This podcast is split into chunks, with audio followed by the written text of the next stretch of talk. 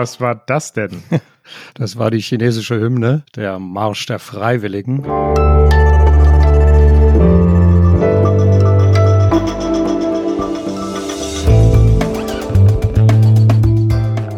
Das Politikteil, der wöchentliche Politikpodcast von Zeit und Zeit Online. Herzlich willkommen, liebe Hörerinnen und Hörer. Hier ist wieder das Politikteil, der politische Podcast von Zeit und Zeit Online. Ich bin Tina Hildebrand, ich bin Chefkorrespondentin der Zeit und ich sitze normalerweise in Berlin. Und ich bin Heinrich Wefing, ich leite das Politikressort der Zeit in Hamburg.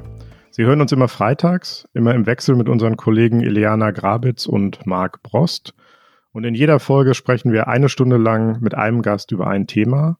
Heute wollen wir darüber reden, wie das Coronavirus die Machtverhältnisse auf der Welt verändert. Wir fragen, sind Diktatoren im Kampf gegen das Virus im Vorteil oder können am Ende doch die Demokratien triumphieren?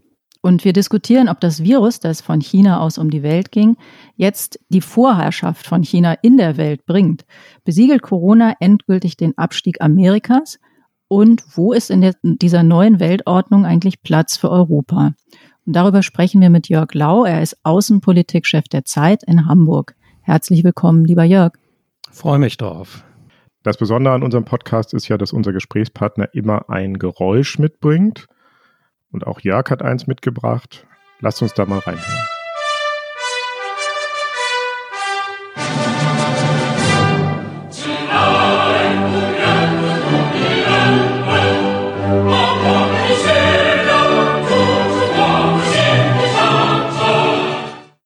Jörg, was war das denn? Das war die chinesische Hymne, der Marsch der Freiwilligen. Und da ist natürlich davon die Rede, dass die Unterdrückten aufstehen, dass sie nicht mehr Sklaven sein wollen und so weiter. Und auch davon, dass es darum geht, eine neue Mauer zu bauen. Da ist natürlich die Anspielung auf die große Mauer, äh, die früher das Reich geschützt hat gegen die Invasoren drin.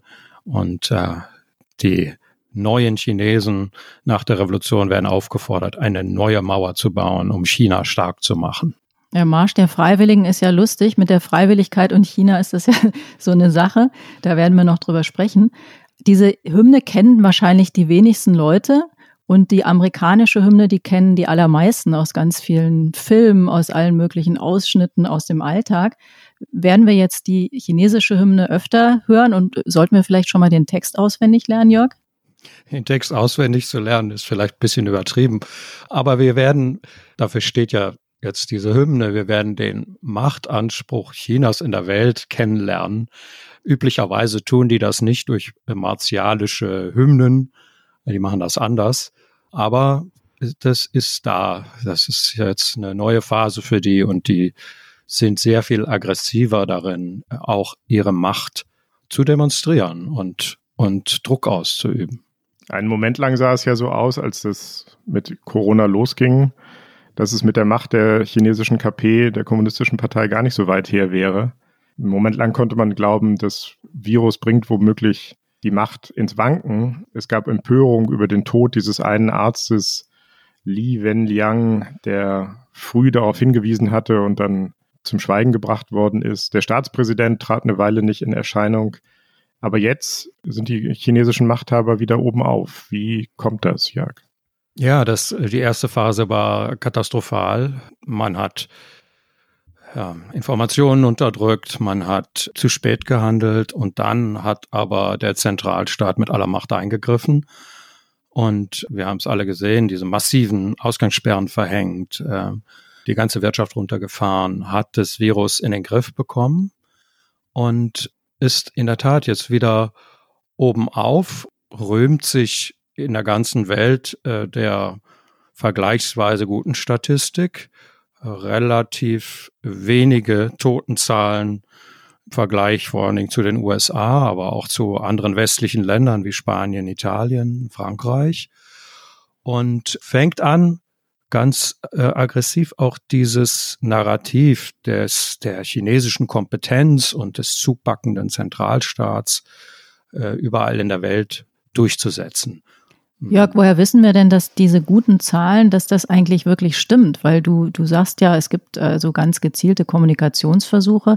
Wissen wir das eigentlich, dass das wirklich so ist? Nein, ich gehe davon aus, dass die, dass die Zahlen so nicht stimmen, dass die Zahlen wesentlich höher sind. Allerdings wären sie katastrophal höher, wüssten wir es schon.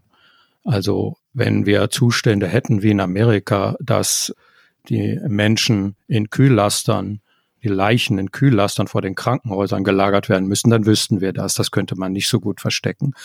Allerdings hat es ja Berichte gegeben, äh, dass die Zahlen in Wuhan, wo das Virus ursprünglich ausgebrochen ist, ganz offensichtlich niedrig gerechnet wurden. Da gab es dann nachher Zahlen aus den Krematorien, in denen bis zu 40.000 Verbrennungen stattgefunden haben sollen nach dem Ausbruch. Das sind, äh, ich glaube, so etwa zehnmal so viel, wie äh, offiziell zugegeben werden. Also das ist durchaus möglich, dass da an den Zahlen rumgedoktert wird. Wären sie aber wirklich katastrophal anders, glaube ich, wüssten wir es. Also das heißt, die chinesische Regierung hat es geschafft, das Virus unter Kontrolle zu bringen, jedenfalls im Moment und fürs Erste. Kann man daraus den Schluss ziehen, dass es totalitären Regimen besser gelingt, mit solchen Krisen, auch mit Viren fertig zu werden? Ich glaube, das kann man nicht verallgemeinern. Diesem totalitären Regime in China gelingt es. Es gibt auch andere gute Beispiele dafür, wie man in nicht totalitären Regimen gut mit dieser Sache umgeht. Es ist eine Frage, glaube ich, nicht von freiheitlich und totalitär, sondern von kompetentem staatlichem Handeln und auch entschlossenem Handeln. Und dazu ist der chinesische Staat sehr wohl in der Lage. Also es ist ein autoritäres Regime oder man kann auch sagen totalitäres Regime, das allerdings anders als jetzt zum Beispiel, was weiß ich, Weiß, Weißrussland oder Kasachstan auch auf eine kompetente Beamtenschaft sich stützt, die dynamisch ist, die, die selbstständig handelt, die Probleme löst, die äh, Dinge in den Griff kriegt. Und insofern kann man, glaube ich, sagen, es gibt sehr wohl autoritäre Regime, die das Problem gut lösen. Und insofern ist das auch eine Herausforderung an freiheitliche Staaten in diesem Wettbewerb, um gute Lösungen mitzuhalten. Und das, das bestehen natürlich, wie wir sehen, durchaus nicht alle freiheitlichen Staaten. Nun trägt China, du hast es angedeutet, auch sehr dazu bei, dass seine Sicht der Dinge, seine Erzählung über den Erfolg auf der Welt auch gehört wird. Nenn doch mal ein paar Beispiele. Ja, also es gab Berichte darüber, dass äh, als die EU, der Auswärtige Dienst der EU, einen Report erstellte kürzlich zu dem Umgang der Chinesen mit dieser Krise, massivster Druck ausgeübt wurde dass dort äh, die Sprache etwas milder ausfallen sollte. Druck äh, von Druck China von, von, Chine EU. von chinesischen Diplomaten ganz direkt. Man äh, dulde bestimmte Begriffe nicht. Und es wurde in der Tat eine etwas geglättete Version dann vorgelegt. Die äh, Website Politico hat das dokumentiert. Die EU sagt, ja, wir waren sowieso noch nicht fertig. Das war erstmal so eine raue Rohfassung, die, die wir äh, erstellt haben für den internen Gebrauch. Wir haben das dann nicht auf chinesischen Druck, sondern aufgrund eigener Entscheidungen etwas, etwas abgemildert. Kann man Zweifel Und überzeugt dich das? Nee, überhaupt nicht. Ich glaube, der Druck beeindruckt äh, die EU schon sehr. Dann gab es auf allen Ebenen äh, ähnliche Phänomene auch in Deutschland. Also an die Bundesregierung ist herangetreten worden. Selbst die CDU ist kontaktiert worden von der Volkspartei, von der KP.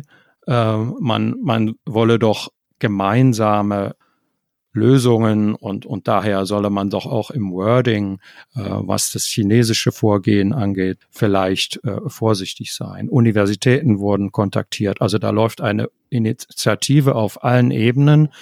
Die chinesische Erzählung, wir haben nach anfänglichem Stolpern sehr kompetent gehandelt. Wir haben es in den Griff bekommen, die, diese Version zur allgemeingültigen zu machen. Ja, gehört zu dieser Kampagne auch ähm, die Ausweisung von kritischen westlichen Journalisten aus China? Ja. Also die ganz viele Kollegen, Kolleginnen von der New York Times, vom Wall Street Journal sind ja aus China ausgewiesen worden. Sehr unfreundlicher Akt, den es so vorher auch noch nicht gab, oder? Das gehört dazu. Das sind alles äh, Kollegen, New York Times, Wall Street Journal, äh, die recherchiert haben über die Entstehung dieser Krise, die auch vorher schon sehr kritische Recherchen angestellt haben über Korruption in China. Und offensichtlich will man diese Leute nicht mehr im Land haben nach dieser Krise. Und man möchte die, die Information kontrollieren.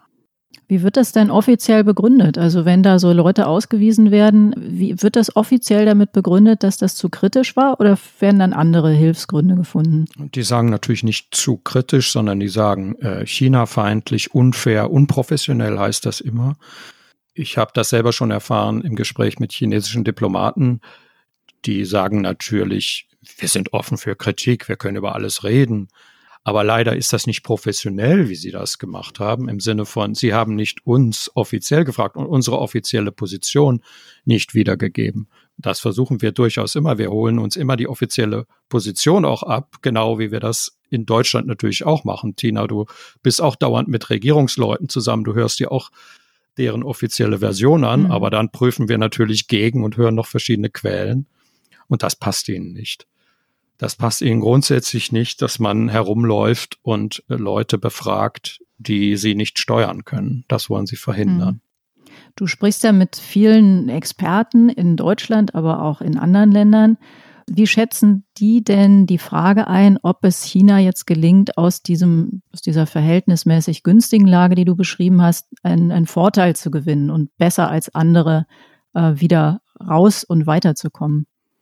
Kurz gesagt, ziemlich gut. Ich habe mich in den letzten Tagen mit einigen Experten da unterhalten, unter anderem mit einem führenden China-Watcher hier in Berlin, der auch die Regierung berät. Das ist überhaupt kein unkritischer Mann, muss man gleich dazu sagen, aber der sagt, China hat sehr, sehr gute Chancen, aus dieser Krise gut rauszukommen, auch wirtschaftlich gut rauszukommen. Wir haben alle diese schrecklichen Zahlen über die äh, drohende Rezession im Westen äh, gelesen. Für China wird man in diesem Jahr immerhin noch ein bis zwei Prozent Wachstum verzeichnen können, ist die Prognose. Und das ist in dieser Welt, in der wir jetzt leben, viel. Und für 2021 wird sogar sechs bis sieben Prozent Wachstum prognostiziert.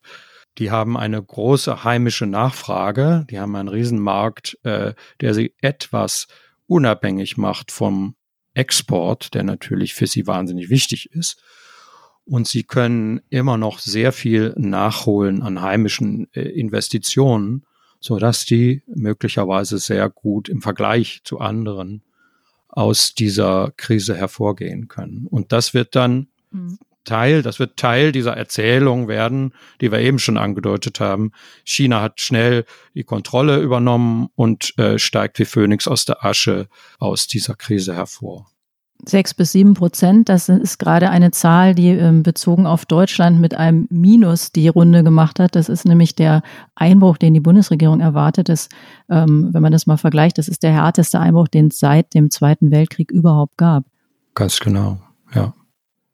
Und das wird natürlich wahrscheinlich auch nach innen die Macht, also in, in die chinesische Bevölkerung hinein, die Macht der KP, die Macht der, des Staatspräsidenten wahnsinnig stärken. Alle Welt liegt in Rezensionen, in Trümmern, in Anführungsstrichen, und China geht's super. Die haben ja. alles richtig gemacht, unsere Führer. So, so werden die das auf jeden Fall darstellen. Ne? Also das Bild, äh, was die innere Wahrnehmung dieses Krisenmanagements angeht, ist durchaus nicht einhellig, sagt mir dieser China-Experte. Das ist ganz unterschiedlich gefärbt. Die, die, Menschen in Wuhan, die das erlebt haben, wie sie erst alleingelassen wurden, dann die Information unterdrückt wurde, dann wurden sie eingesperrt für Monate, sagt der Mann, sind sehr enttäuscht von der Führung. Und die, da gibt's eine, eine große Wut, die sich allerdings jetzt nicht ausdrücken kann, politisch nicht ausdrücken kann. Mhm. In anderen Regionen sieht's schon anders aus. In Peking denkt man dann vielleicht, ja, Gut, die Führung hat uns davor bewahrt, dass das massiv von Wuhan nach Peking gekommen ist. Nicht schlecht. Und, und natürlich der Vergleich mit dem Ausland, der wird immer wieder kommen. Ne? Man sagt, guckt euch mal an, äh, wie das die USA erschüttert hat, wie es Italien erschüttert hat, Spanien, Frankreich. Da haben wir doch eigentlich ein ganz gutes Modell hier. Wir können euch Stabilität bieten, wenn ihr dafür weiter schön darauf verzichtet, politisch allzu viele Fragen zu stellen. Das ist der Deal, den die Führung dort anbietet. Der Anspruch Chinas, der war ja schon vor Corona groß und war verbunden mit einem Projekt der sogenannten großen Seidenstraße. Vielleicht hören wir uns mal kurz an, was der chinesische Staatspräsident dazu sagt. Die Belt and Road Initiative eröffnet neuen Raum für Wachstum in der Weltwirtschaft. Sie schafft eine neue Plattform für Handel und Investitionen und neue Wege für die Steuerung der Weltwirtschaft. Ja, Steuerung der Weltwirtschaft, da klingt schon der Anspruch durch, dass das äh, nicht nur ein eine, eine tolle große Plattform zum äh, gedeihlichen Miteinander aller ist, sondern dass man da schon einen Führungsanspruch hat. Nun hieß es ja aber noch vor kurzem immer, wenn die Frage war, äh, steigt China auf zum, zum großen dominanten Faktor, die ersticken an ihrem eigenen Wachstum. Das war verbunden mit den Stichwörtern Klima und Umwelt. Wir kennen alle die Bilder von Smog. Wir kennen alle die Bilder von Menschen mit Atemmasken, nicht wegen Viren, sondern einfach wegen der wahnsinnigen Staubbelastung. Gilt das jetzt nicht mehr? Na, die großen Strukturprobleme bestehen natürlich weiter. Ähm, was du genannt hast, die Umweltprobleme, ähm, die mangelnde Nachhaltigkeit, natürlich. Ähm, und es gibt noch ein weiteres Strukturproblem der chinesischen Wirtschaft, das Deutschen nicht unvertraut ist. Da sind wir gewissermaßen verwandt mit den Chinesen. Eine ganz äh, starke Exportorientierung was einen wahnsinnig abhängig macht davon, dass es dem Rest der Welt eigentlich auch gut geht ne? und sehr verwundbar in solchen Phasen wie jetzt. Das gilt für China sehr stark äh, immer noch, obwohl man versucht hat, auch umzusteuern und sehr viel mehr sich unabhängig zu machen von dem Konsum im Rest der Welt, den Konsum auf dem riesigen Milliardenmarkt in China anzukurbeln. Trotzdem, auch wenn diese Probleme weiter bestehen, glaube ich, dass China relativ einfach sehr, sehr gut dastehen wird. Und dieses Projekt der Seidenstraße, also der Verknüpfung sehr vieler Märkte mit China über Investitionen in die Infrastruktur, über äh, Häfen, die man überall baut oder kauft oder Straßen, die man in Afrika baut, das wird vielleicht etwas langsamer vorangehen, aber daran wird man festhalten. Denn das Ziel dieser Investitionen ist, für Peking Rohstoffe zu sichern, neue Märkte zu erschließen und das Wachstum in China auf lange Sicht zu steuern und ja, zu ermöglichen. Das meinen die mit Steuerung der Weltwirtschaft. Es geht hier, glaube ich, nicht darum, sozusagen in der, die ganze Welt äh, zu beherrschen, sondern das ist ein, sehr egoistisches rationales Kalkül für den weiteren Aufbau Chinas. Es gibt es schon Leute, wie zum Beispiel der ehemalige NATO-Generalsekretär und vormalige dänische Ministerpräsident Rasmussen, die auch davor warnen, dass China die, diese Situation, dass es ihm selbst relativ gut gehen wird und dem Westen schlecht, dass der Westen wirtschaftlich am Boden liegt, dass China das ausnutzt und strategisch wichtige Unternehmen aufkauft, in der Technologiebranche ähm, und in anderen Bereichen. Ist das eine reale Gefahr, auch aus deiner Sicht? Absolut. Davor braucht man eigentlich schon nicht mehr zu warnen. Das findet ja statt. Ich habe sogar den Eindruck, es findet auch schon ein Umdenken statt. Also man hat das äh, in Deutschland gemerkt, da war das große Symbol dafür dieser Roboterhersteller KUKA, der so wichtig ist für die Autoindustrie, den die Chinesen gekauft haben und ja, damit natürlich einen Technologietransfer auch gemacht haben. Ähm, Und wo, wo ist das Umdenken? Du sagst, da findet das, ein Umdenken Das Umdenken statt? besteht darin, dass solche Investments von China äh, sehr viel stärker geprüft werden und man die auch zur Not verhindern wird. Man hat das ja bei einer Firma, die sitzt, glaube ich, in Aachen, eine Softwarefirma, die, das war jetzt fehlt mir, fehlt mir der Name dieser Firma, aber Vielleicht kann man einfach sagen, äh, man, ja. hat, man hat begonnen, solche strategisch wichtig, wichtigen Käufe der Chinesen sehr viel stärker zu prüfen und nötigenfalls auch zu verhindern. Das ist, widerspricht ja eigentlich unserem Credo, dass äh, wir freie Investments für unsere Firmen haben wollen in China. Da, da wollen wir mehr Freiheit, äh, weniger äh, Regulierung durch die Partei. Äh, aber wir sehen jetzt auch, dass wir hier strategisch wichtige Schlüsselindustrien schützen müssen, damit, damit die nicht abwandern auf diese Art. Das machen sich ja die Autokratien immer ganz gerne zunutze unserer eigenen Widersprüche, die wir auch so erzeugen. Du hast das erwähnt. Wir würden ja im Grunde über den Aufstieg Chinas gar nicht so sprechen, wenn nicht Amerika in so einer katastrophalen Verfassung wäre. Vielleicht hören wir uns mal kurz den Präsidenten an dazu. Nicht dazu, sondern zum, zur Stellung Amerikas in der Welt. I am thrilled to report to you tonight that our economy is the best it has ever been. Our military is completely rebuilt, with its power being unmatched anywhere in the world, and it's not even close. Our borders are secure, our families are flourishing, our values are renewed, our pride is restored. And for all of these reasons, I say to the people of our great country and to the members of Congress, the state of our union is stronger than ever before. Die Lage der Nation ist so gut wie noch nie. Wir sind so stark wie noch nie. Die Wirtschaft ist so stark wie noch nie. Das Militär ist äh, komplett wieder aufgestellt. Was Donald Trump da dem Kongress berichtet hat, das klingt wie aus einem anderen Jahrhundert, aber es liegt erst zehn Wochen zurück. Das war die State of the Nation Rede vom 5. Februar. Jetzt liegt das Land am Boden über eine Million Corona-Infizierte, über 60.000 Tote, mehr als im Vietnamkrieg. Die Zahl der Arbeitslosen ist explodiert. Innerhalb eines Monats haben fast 26 Millionen Menschen ihren Job verloren. Warum, Jörg, trifft das Virus die Amerikaner so hart? Noch härter als viele andere westliche Demokratien. Und viel härter als China. Und viel härter als ja. China. Ja, das ist in der Tat eine von Tag zu Tag erschütternde Entwicklung.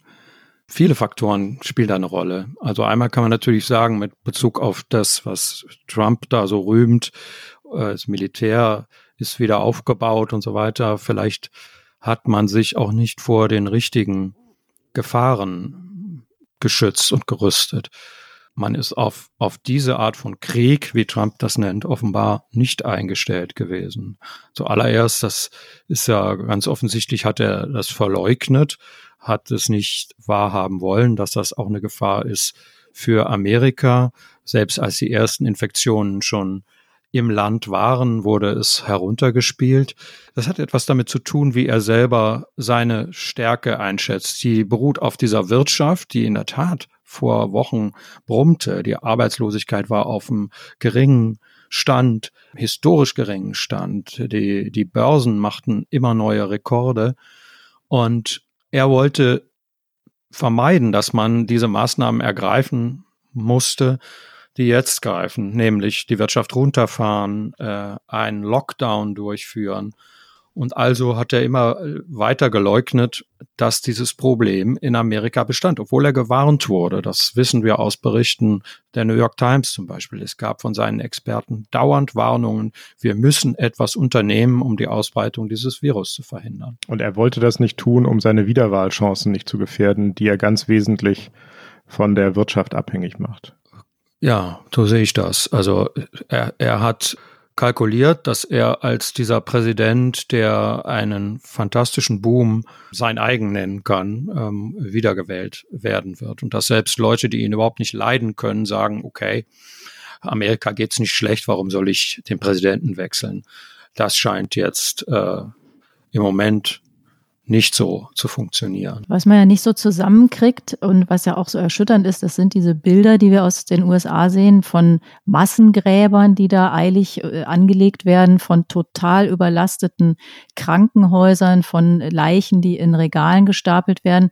Und gleichzeitig ist es eigentlich immer so, wir sind daran gewöhnt, ähm, Nobelpreise gehen an US-Wissenschaftler, Studien kommen aus den USA. Also das scheint doch auf höchstem Niveau einerseits eine, eine Wissenschaftscommunity zu geben geben und auf der anderen Seite eine komplette Unfähigkeit, dann im, im Anwendungsfall, also in, im Fall einer solchen Pandemie damit umzugehen. Wie kommt das eigentlich? Ja, die Struktur des amerikanischen Gesundheitssystems ist sicherlich der zweite große Faktor, der dazu führt, dass das so katastrophale Auswirkungen hat. Die haben, äh, wie du es erwähnt hast, die haben Hightech-Forschung, die haben einige der besten Krankenhäuser der Welt, auch da in den Hotspots wie in, in New York. Aber dieses Gesundheitssystem ist nicht darauf ausgerichtet, Massen von Leuten mit äh, Problemen wie äh, Infektionskrankheiten zu behandeln. Und ist auch das Versicherungswesen ist ist da ein Faktor, ne? Und die, das Arbeitsrecht. Die Leute haben nicht die Möglichkeit, von der Arbeit wegzubleiben. Die schleppen sich weiterhin, obwohl sie vielleicht Symptome haben. Äh, sie sind äh, zum Großteil nicht versichert, gerade in den äh, Jobs, in denen man am meisten ausgesetzt ist. Und das führt dazu, dass sich ähm, so ein Virus wunderbar ausbreiten kann. Also das kann sich sozusagen in den Ritzen dieses Sozialsystems festsetzen. Also die Spaltung der Gesellschaft, von der ja viel die Rede ist, die Polarisierung, massive Konzentration von Reichtum bei ganz wenigen und äh, einer relativen Armut bei sehr, sehr vielen, vor allen Dingen bei Menschen, äh, die nicht weiß sind. Das spiegelt sich im Gesundheitssystem auch wieder, würdest du sagen? Absolut, ja. Also das bei uns hat das in der Woche der amerikanische Journalist äh, George Packer gut beschrieben. Der sagt, äh, hat es in das Bild gefasst. Wir Amerikaner haben durch dieses Virus feststellen müssen, dass wir als Gesellschaft so so sogenannte pre-existing conditions, also Vorerkrankungen haben, die uns anfällig machen für das Virus. Anders kann man äh, das nicht erklären, dass es sich so katastrophal ausbreitet. Und da gehört mit Sicherheit der mangelnde Sozialstaat dazu, der sich in diesem Fall als Sicherheitsproblem für das Land zeigt. Das ist eine äh, interessante Pointe, finde ich. Das ist nicht, geht hier nicht nur um Gerechtigkeit, es geht um eine sozusagen strategische Frage, die, die praktisch genauso wichtig ist wie die Landesverteidigung durch Flugzeugträger. Ja. Wir haben ja über China gesprochen und darüber, wie da zentral durchgegriffen werden kann. Das ist in den USA natürlich auch ganz anders. Da hat es ja auch einen großen Streit innerhalb des Landes gegeben und da haben Gouverneure einzelner Bundesstaaten das äh, für einen großen Unsinn gehalten, was der Präsident da verzapft und auch was er macht. Ähm, ist das eigentlich, jetzt würde man sagen, es ist ein Nachteil beim Durchregieren, aber es ist vielleicht auch ein Vorteil, wenn äh, einzelne Bundesstaaten eben nicht das machen, was der Präsident da anordnet. Welche Rolle hat das gespielt oder spielt es noch? Äh, absolut. Ich sehe das so, dass das ähm, im Moment unterm Strich eher ein, ein Vorteil ist für Amerika, dass Trump zum Beispiel gar nicht bestimmen kann, dass Bundesstaaten einfach wieder aufmachen müssen. Der kann nur allgemeine Richtlinien und Empfehlungen geben, aber da haben die eben das Recht zu bestimmen, wann Geschäfte auf sein dürfen, ob sie auf sein dürfen, wie es mit den Schulen ist und so. Und die Möglichkeit für die Gouverneure, sich dieser erratischen Bundesregierung zu widersetzen, sind im Moment die Rettung für viele Amerikaner. Und äh, sie werden vielleicht, das wird vielleicht dazu führen, dass äh, die Bilanz am Ende nicht so katastrophal ausfällt, wie sie schlimmstenfalls ausfallen könnte. Der demokratische Gouverneur von New York Andrew Cuomo ähm, hat ja eine so viel bessere Figur gemacht als Trump und Trump damit auch sehr geärgert, ähm, dass jetzt schon darüber spekuliert wird, ob nicht Cuomo womöglich als Kandidat gegen Trump antreten könnte ähm, im Herbst, im November, wenn in Amerika gewählt wird. Was, was tut Trump? Wie reagiert er auf die Vorwürfe? Dazu haben wir auch einen klitzekleinen Einspieler. Developments in our war against the Chinese virus ja, also Trump hat den Schuldigen schon ausgemacht. Das ist das chinesische Virus. Und ähm, er sieht sich da offenbar, es gibt äh, gerade ein aktuelles Interview auch, er sieht sich da offenbar auch in einem direkten Wettkampf und äh, im Grunde als äh, sozusagen als einziges Objekt der aller chinesischen Bestrebungen in einem, in einem großen äh, Match. Ist das denn eine, hat er da, manchmal hat er ein Fünkchen Wahrheit am Wickel, ist das eine Gefahr, dass China die Rolle der USA übernehmen wird und will auch, dass China in dieses Vakuum vorstoßen will, das äh, Amerika im Moment hinterlässt. Das sind zwei verschiedene Dinge. Ich glaube, wenn der, wenn der Trump sagt, äh, China wird alles tun, das ist, wurde heute äh, äh, gesagt, wurde heute zitiert, China wird alles tun, um eine Wiederwahl zu verhindern. Das ist natürlich ein Versuch, von seinem eigenen Versagen abzulenken. Das ist, halte ich für Unfug. Die Republikaner haben äh, einen Plan für die äh, Wiederwahl. Die haben jetzt umgestellt darauf, dass sie komplett gegen China holzen werden die ganze Zeit. Es gibt ein geleaktes Papier, 57 Seiten lang, von den Republikanern, wo sie ihren Wahlkämpfern schon Sätze nahelegen, die sie sagen sollen. Also der Präsident steht gegen China, er schützt euch, die Demokraten sind soft, was China angeht, äh, sie setzen denen nicht, dem nichts entgegen und so. Also es soll, der Wahlkampf soll komplett auf USA gegen China gehen. Und das chinesische Virus ist sozusagen ein, ein, ein Ding da drin. Das ist äh, ganz offensichtlich ein äh, abgekartetes Spiel, ähm, von dem wir nicht wissen, dass, ob es aufgeht. Die Frage, ob China die die Lücken nutzen wird und wie es sie nutzen wird, die die, die Amerikaner aufreißen lassen, wenn sie so mit sich selbst beschäftigt sind, äh, mit ihrer eigenen Krise oder äh, wenn sie diesem, diesem Kurs von America First folgen, der ja nun lange vor dem der Ankunft dieses Virus äh, in Amerika schon von Trump festgelegt wurde. Das ist eine andere Frage. Und ich glaube, natürlich werden die das tun. Die werden, die tun es jetzt schon, die gehen in die Lücken rein, die äh, bauen eigene Strukturen in der Welt auf, äh, vergeben Kredite. Wir haben schon über diese neue Seidenstraße geredet. Sie versuchen ihre Geschichte zu pushen, ihr Narrativ. Das ist aber auch normal. Äh, sie sind eine wieder aufsteigende Großmacht Warum sollten sie das nicht tun? Also wird jetzt die amerikanische Vorherrschaft in der Welt durch eine chinesische Vorherrschaft in der Welt ersetzt? Ist das die Perspektive? Ist das das Ergebnis der Corona-Krise? Gibt das Virus Amerika den Rest und jetzt steigt Peking auf? Das finde ich etwas zu krass formuliert. Peking steigt auf, steigt schon lange auf. Äh, Amerika gibt es, glaube ich, nicht den Rest. Aber es, es, es wird eine Tendenz verstärken, die schon da war. Dieser Rückzug Amerikas aus internationalen Organisationen, aus Verträgen, ist, ist in den letzten Jahren schon offensichtlich geworden. Amerika kümmert sich mehr um sich selbst, ist in gewisser Weise ja auch rational und verständlich. Äh, warum sollte Amerika immer die gleiche Rolle spielen, die es nach dem Zweiten Weltkrieg übernommen hat, um, um Frieden in der Welt äh, zu garantieren durch NATO, UNO, den Anschub für die EU. Warum sollte Amerika diese Rolle immer weiterspielen? Da ist ja Trump auch gar nicht komplett irrational. Da ist er auch kein kompletter Bruch mit seinem Vorgänger Obama, der selber auch schon so einen softeren Rückzug eingeleitet hat. Und das es gibt natürlich China eine Möglichkeit, seine Agenda stärker mit zu verfolgen. Aber sie werden nicht einfach die Rolle von Amerika übernehmen. Sie funktionieren anders und sie haben eine andere Ratio in ihrem Engagement in der Welt. Die Frage oder das, was bei unserem Blick ähm, nach China oder auf China ja oft eine Rolle spielt, ist die Frage, ist das eben einfach so, wie du schilderst? Da nutzt jemand im Grunde seine Chancen. Da kann man auch sagen, das ist ja eigentlich Marktwirtschaft und ist auch Wettbewerb. Oder ist damit eben ein Anspruch verbunden, der einfach über das eigene wirtschaftliche Wachstum hinausgeht, der imperiale Züge hat? Das ist, glaube ich, das, was immer so ein bisschen äh, dieser Eindruck entsteht insbesondere durch diese Einflussnahmen, die du auch beschrieben hast, dass man seine Erzählung partout durchsetzen will. Wie schätzt du das ein? Ja, also ich glaube, die, den Chinesen geht es vor allen Dingen darum, ihre, ihren eigenen weiteren Aufstieg ähm, zu garantieren. Es geht nicht darum, eine globale Weltordnung zu schaffen, die zentral um China kreist.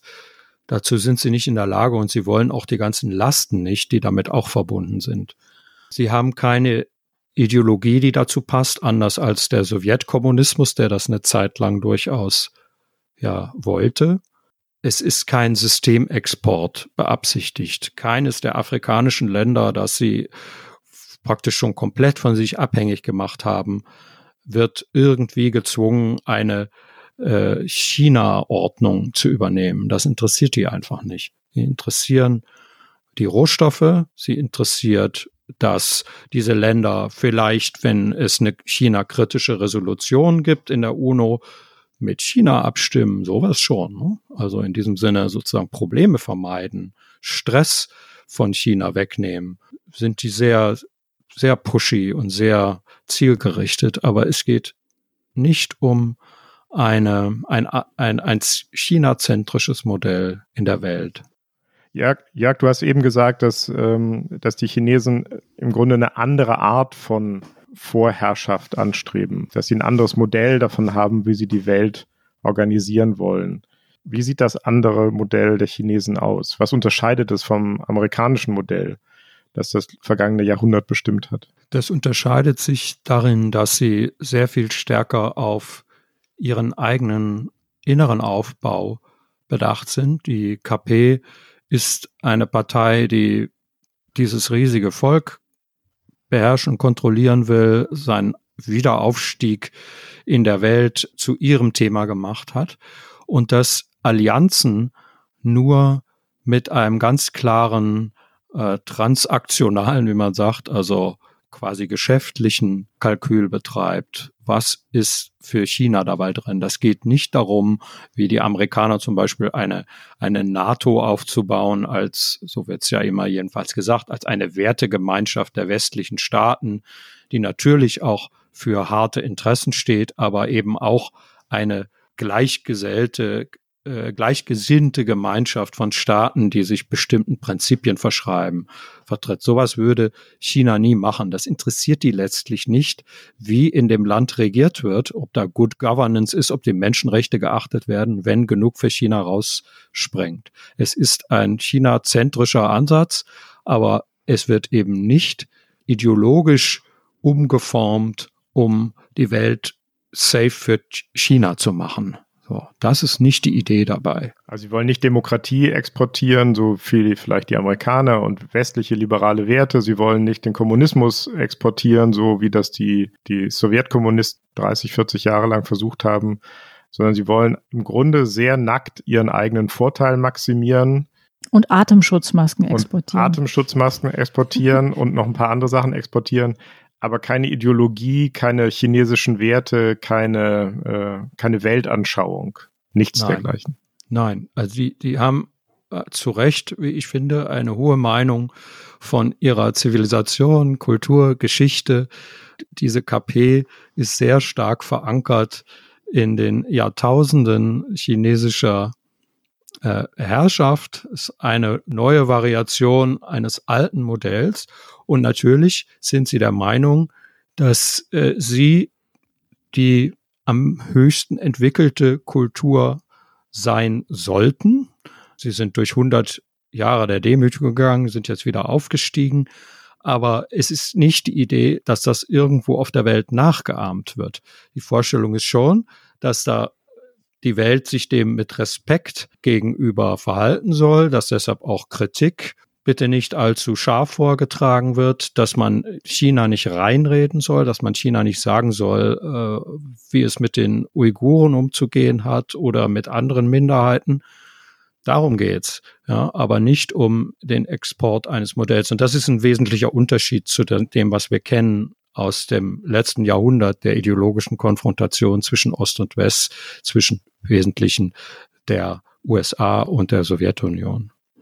Nun gibt es ja in der Politik den berühmten Satz, dass es, dass es in der Politik kein Vakuum gäbe. Wenn jetzt also China nicht beabsichtigt, in dieses Vakuum hineinzustoßen, wer füllt das Vakuum dann? Vielleicht füllt es niemand.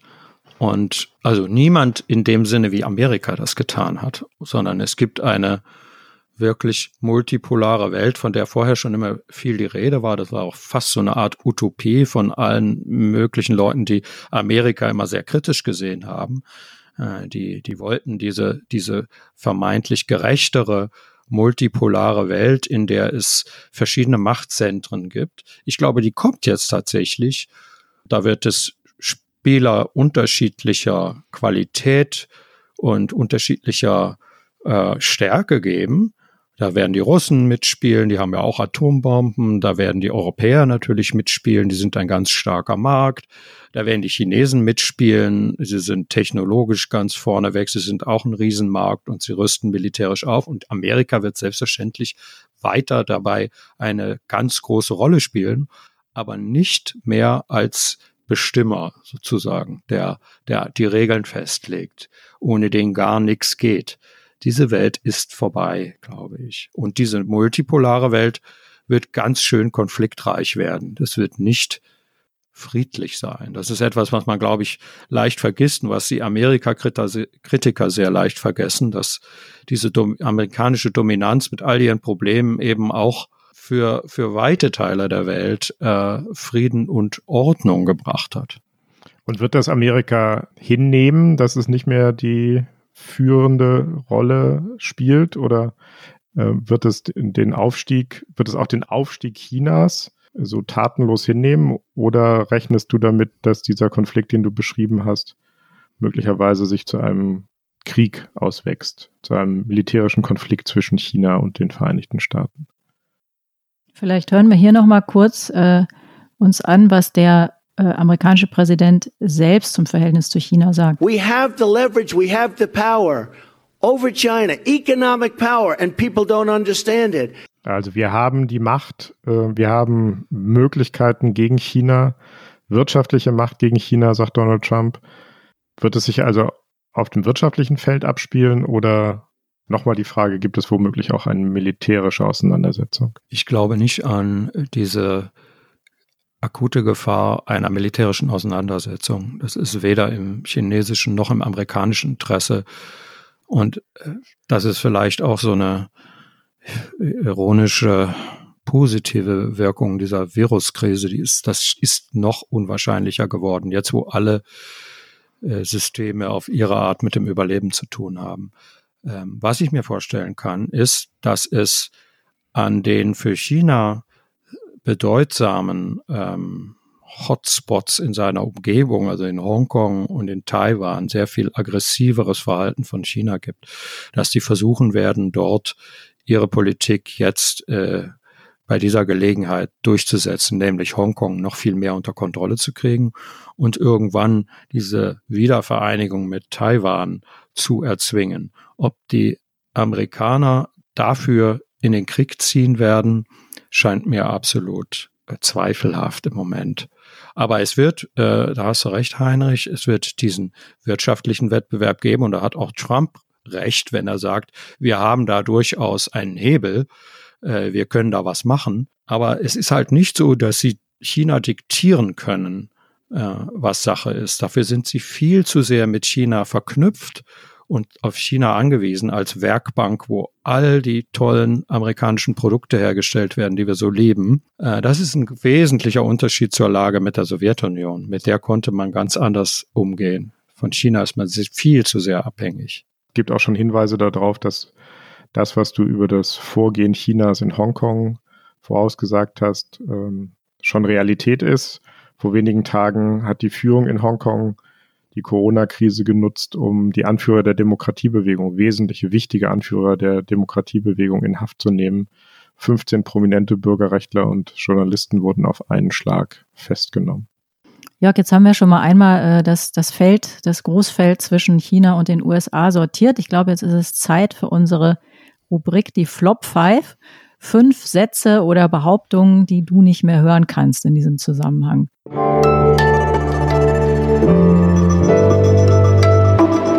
Die Flop 5. Was ist dein erster Flop? Mein erster ist, nach dieser Krise wird nicht so sein wie zuvor. Und zwar deshalb betrachte ich das als Flop, weil ich das jetzt schon nach jeder Krise in den letzten 20 Jahren gehört habe, nach dem 11. September, nach der Finanzkrise, der Euro-Krise, immer wieder kommt dieser, kommt dieses Klischee, ich glaube nicht daran. Ich glaube, dass diese Krise hier und im Übrigen bei der Finanzkrise, kurz nachdem wir durch waren mit den Rettungspaketen, waren die Banker gleich wieder mit am, am Start. Also es hat sich nichts Wesentliches geändert, kann man ja auch bedauern. Ich glaube, dass sich durch diese Krise nicht alles ändern wird, sondern nur Sachen beschleunigen, die wir schon kannten. Und die Nummer zwei. Das ist das Ende der Globalisierung, wie wir sie kennen. Oder vielleicht gar das Ende der Globalisierung. Auch daran glaube ich nicht. Globalisierung gibt es schon seit 100 Jahren. Auch zwei Weltkriege haben die Globalisierung nicht aufgehalten. Aber es wird Korrekturen geben. Man wird bestimmte Produkte vielleicht doch wieder im Inland herstellen. Man wird diese berühmten Supply Chains sich genau angucken, die, die industriellen Ketten, bei denen man angewiesen ist auf bestimmte Zulieferer. Man wird strategische Güter vielleicht horten und äh, wir haben ja festgestellt, Atemschutzmasken gehören dazu. Aber das ist überhaupt nicht zu verwechseln mit einem Ende der Globalisierung. Das ist nur eine Korrektur. Okay. Hast du eine Nummer drei für uns, Jörg? Das haben wir schon ein bisschen angesprochen, ist rot oder tobt ein neuer kalter Krieg zwischen USA und China. Das hört man immer wieder. Und ich finde das Bild vom Kalten Krieg ganz falsch. Das ist hier was völlig anderes, was Neues, diese Auseinandersetzung. China und die USA sind viel stärker aufeinander angewiesen und vernetzt. Und es ist eben nicht ein Kampf gegen eine im Grunde abstiegende Macht wie die Sowjetunion. Insofern wiegt uns das Bild vom neuen Kalten Krieg auch ein bisschen in falscher Sicherheit. Deshalb finde ich das abzulehnen. Und eine Nummer vier? Immer wieder hört man, die EU hat in der Krise versagt. Und das ist einerseits offensichtlich, dass die EU anfangs nicht so doll ausgesehen hat. Aber da muss man sich fragen, wofür ist denn die EU eigentlich da? Doch nicht für die allerersten Reaktionen auf so eine Viruskrise, wo man dann vielleicht Grenzen schließen muss oder die nationale Versorgung sichern. Und jetzt, wo die EU mit ihren Instrumenten zum Zuge kommen kann, finde ich, hat sie überhaupt nicht versagt. Die hat jetzt 540 Milliarden Euro bereitgestellt, um die europäische Wirtschaft zu retten. Und das ist für mich kein Versagen. Du hast ähm, die EU und Europa erwähnt und das ist natürlich eine ganz große Frage zwischen diesen Reibereien, auch wenn man es nicht kalter Krieg nennt, aber diesem, diesem Wettkampf der Großmächte. Ist da eigentlich ein Platz für Europa und wo ist der Platz? Äh, ich habe mich letztens da mit einem höheren deutschen Diplomaten unterhalten, der sagte, okay, erstmal Anfangs haben wir es nicht gut gemacht als Europäer. Alle haben es gesehen. Erstmal Grenzen hochziehen, Exportbeschränkungen für wichtige Güter, auch unter europäischen Partnern. Also das war nicht so super. Aber wenn man sich mal umguckt, wie sehen denn die anderen Bewerber um die Weltherrschaft gerade aus? Die USA, wir haben es schon besprochen, von Tag zu Tag ist das Bild düsterer. China naja gut, sie haben die Krise in den Griff bekommen, aber sie haben sie auch verursacht. Und die Mittel, die sie angewendet haben, wollen wir die wirklich hier als unsere äh, in unserer Gesellschaft akzeptieren, einen Lockdown für Monate, bei dem Menschen einfach eingesperrt werden und im Übrigen die gefälschten Zahlen, wir haben das alles besprochen. Also mit anderen Worten, USA und China sehen beide nicht toll aus, sind kein Modell, wie man solche Krisen äh, wirklich gut bewältigt. Und da hat die EU durchaus Chancen und Potenziale, längerfristig gute Dinge hinzukriegen. Die EU kann an dieser Krise wachsen, meinte dieser Diplomat. Ist das nicht auch so ein Klischee, dass jede Krise auch Chancen beinhaltet? Wie genau könnte dieses Wachstum aussehen und was unterscheidet, was hat das europäische Modell anzubieten, was die Amerikaner und die Chinesen im Moment gerade nicht hinbekommen. Das ist absolut richtig, wie du sagst, das ist ein super Klischee, man wächst an Krisen und so weiter. Aber im Ernst, die EU hat Chancen, weil sie eigentlich ein Modell ist für Kooperation von Staaten, die natürlich durchaus auch unterschiedliche Interessen haben. Die EU ist ein Gegenmodell zu America First und China First. Das sind die beiden äh, Modelle, die die gerade die anderen rücksichtslos verfolgen. Und diese Politik die kann vielleicht kurzfristig im eigenen Land erfolgreich sein, aber die kann in so einer Pandemie natürlich auch alles noch schlimmer machen. Wenn wir darüber reden, wie wir einen Impfstoff zusammen kooperativ in der Welt auflegen und dann vielleicht auch so verteilen, dass äh, nicht nur die Leute in Amerika oder in Deutschland oder in China jeweils davon profitieren, dann äh, ist die EU durchaus ein Modell. Die EU kann die, ist, die EU hat potente Unternehmen, die EU hat die Möglichkeit zu regulieren und sie ist, wie gesagt, ein selber ein Mechanismus, um Kooperation äh, herzustellen. Sie kann Public-Private Partnerships auflegen. Sie kann so etwas, das ist jetzt noch so ein englisches äh, Buzzword, sie kann ein, ein Public Good, also ein, ein, eine, ein öffentliches Gut wie ein, eine, ein Impfstoff auf eine Weise ähm, verteilen, die nicht nur gerecht ist, sondern auch medizinisch angezeigt. Ist das deine Sicht, die in der Welt sehr präsent ist? Also das ist jetzt, du hast das jetzt sozusagen beschrieben aus dem, wie wir die EU kennen. Aber wenn ich mir vorstelle, irgendein Land auf der Welt guckt sich diese ganzen Modelle, wie wir es jetzt genannt haben, an und sagt vielleicht so wie China möchte ich nicht unbedingt sein, wie die USA vielleicht auch nicht. Aber ist es dann wirklich so, dass die nach Europa gucken und sagen, ja, das ist super, so möchten wir sein? Du hast den Impfstoff erwähnt, der kommt jetzt wahrscheinlich aus den USA wieder. Aber das ist nur, nur in der Klammer. Aber ist das sozusagen, ist das nicht unsere Sicht? Auch nochmal, Heinrich sagt ja, das Klischee von den Krisen, die immer Chancen sind. Wir reden, also reden wir uns das vielleicht ein bisschen schön. Sind wir, ist das wirklich attraktiv für andere Länder in der Welt? Oder sehen die vor allem einfach, da sind, äh, da sind 27, äh, die sich nie einigen können? Es gibt natürlich diese Uneinigkeit.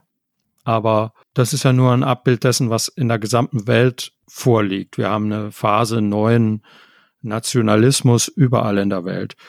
Die EU schafft es aber in dieser Krise schon mal in einem ersten Paket die ziemlich unfassliche Summe von 540 Milliarden bereitzustellen bei allen unterschiedlichen Interessen zwischen Nord- und Südeuropäern, zwischen Ost und West.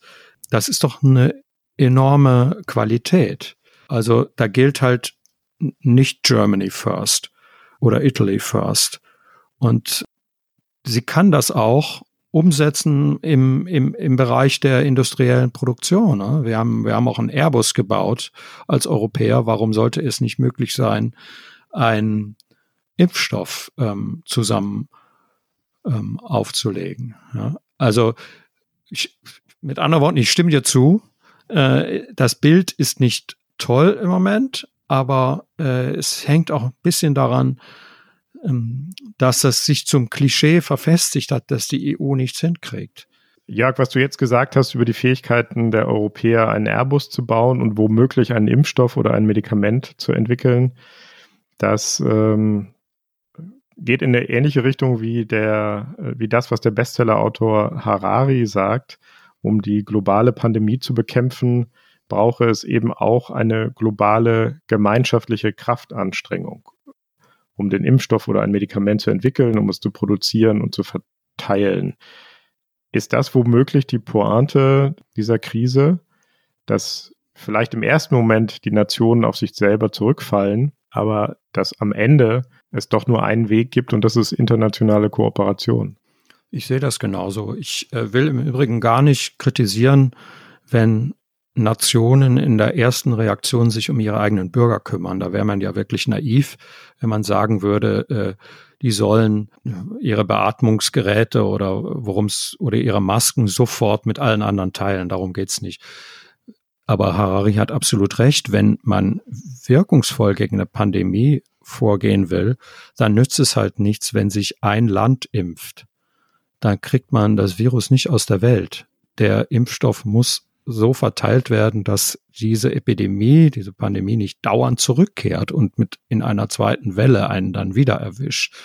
Und in diesem Sinne brauchen wir einen Mechanismus für eine gerechte globale Verteilung dieser Medizin. Ja, das war das Politikteil, der politische Podcast von Zeit und Zeit Online. Und ich finde, es war ein sehr schöner, optimistischer Schluss, lieber Jörg. Ich habe jede Menge gelernt und ähm, ich glaube, wir haben viele Fragen beantwortet. Und wenn Sie uns schreiben wollen, liebe Hörerinnen und Hörer, und ähm, weitere Fragen uns schicken, wenn Sie uns Anregungen geben wollen, auch wenn Sie kritiklos werden wollen, gerne natürlich auch Lob, dann gibt es eine Mailadresse und die heißt daspolitikteil.zeit.de. Und jetzt bedanken wir uns noch bei ganz vielen äh, Menschen, die uns geholfen haben für diesen Podcast. Äh, zuallererst natürlich bei Jörg, der uns etwas von seiner Zeit geschenkt hat und von äh, den Früchten seiner vielen, vielen Gespräche mit den Korrespondentinnen der Zeit und von Zeit Online und all den Experten, die du kennst und mit denen du dauernd sprichst. Danke dafür, lieber Jörg. Wir bedanken uns bei den Pool Artists, die uns äh, jede Woche großartig unterstützen. Äh, inzwischen nicht mehr an einem Schreib an einem Tisch ähm, in Berlin, sondern online und remote und virtuell. Großer Dank an, wie immer, an Lena, Lena von Holt, die uns bei der Recherche und bei den Tönen unterstützt und an Munja, unsere Podcast-Patin von Online, die uns unterstützt und selbst auch eine großartige Podcasterin ist. Und nächste Woche hören Sie hier wieder Ileana Grabitz und Marc Brost mit der nächsten Folge von Das Politikteil.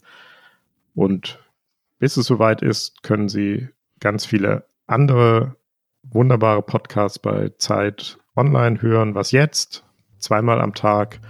Grüezi, Servus, Hallo, alles gesagt, Zeitverbrechen unter Pfarrerstöchtern und viele, viele andere großartige Podcasts. Vielen Dank fürs Zuhören. Tina und ich sagen Tschüss. Tschüss. Tschüss und danke, lieber Jörg, für deine Zeit. Gerne.